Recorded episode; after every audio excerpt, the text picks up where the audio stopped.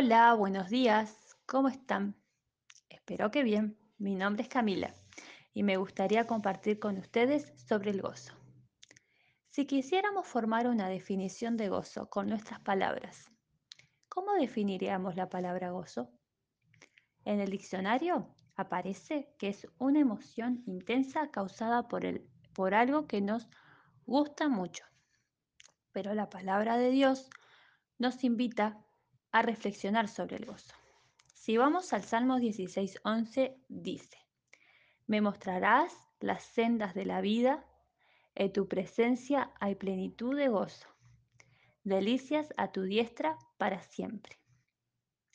La Biblia nos enseña que el gozo es la satisfacción por estar en armonía con Dios. Con Dios. El gozo proviene de Dios.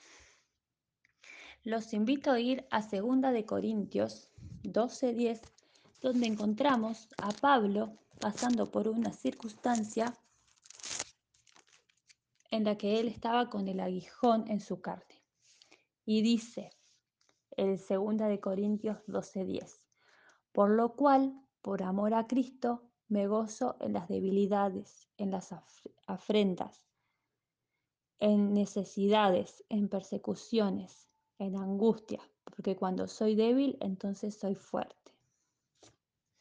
Y si pensamos un poquito en Pablo, que estaba pasando por esta circunstancia, imaginémonos que tener una, un aguijón en nuestra carne debe ser súper doloroso. Sin embargo, él nos dice, por lo cual por amor a Cristo me gozo en las debilidades.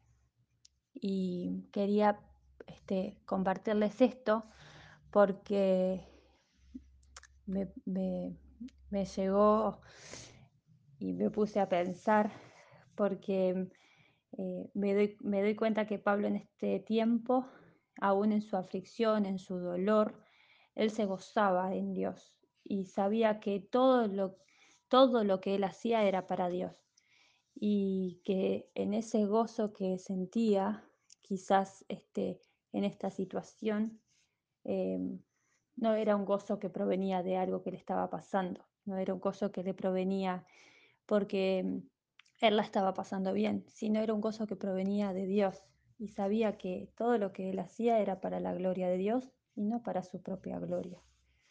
Y me, pareció eh, súper eh, importante tener en, eh, claro como cuántas veces a veces nosotros pasamos por circunstancias en las que nos sentimos tristes, en las que no nos está yendo bien. Eh, pueden ser muchísimas, pero saber que el gozo no es algo que proviene de algo material ni de una circunstancia de las que estamos pasando, sino que proviene de Dios. Es algo que es que viene de Él. Y, y quería seguir eh, animándolos, pensando en que el gozo de los hijos de Dios no depende de las circunstancias que atravesemos, sino de hacer las cosas conforme al principio de Dios. Vivir con una actitud de querer agradar a Dios nos, permitirá disfrutar de gozo que brinda la comunión.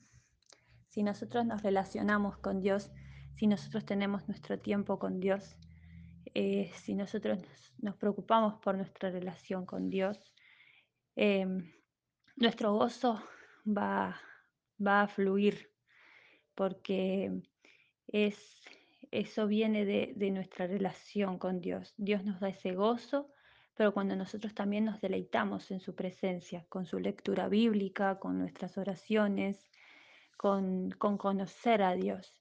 Y, y hoy los quería animar a seguir, eh, que podamos seguir meditando en la palabra de Dios, que, que podamos seguir en una búsqueda diaria con su palabra, que podamos este, seguir en una comunión con Dios, para que este gozo eh, nos inunde, para que nuestro gozo, este gozo esté con nosotros, sabiendo que Dios nos da ese gozo. Sabemos que em, eh, ese gozo viene de Dios y saber que, ya estamos con Dios, que Dios es nuestro Padre, que, que Dios es, es, es todo para nosotros, nos ayuda a saber que, que ese gozo está, que nosotros podamos seguir buscando de su palabra, que podamos seguir eh, meditando en ella, que podamos seguir este, relacionándonos con Él, nos va a ayudar que este gozo crezca, sabiendo que viene de Él y no de algo material.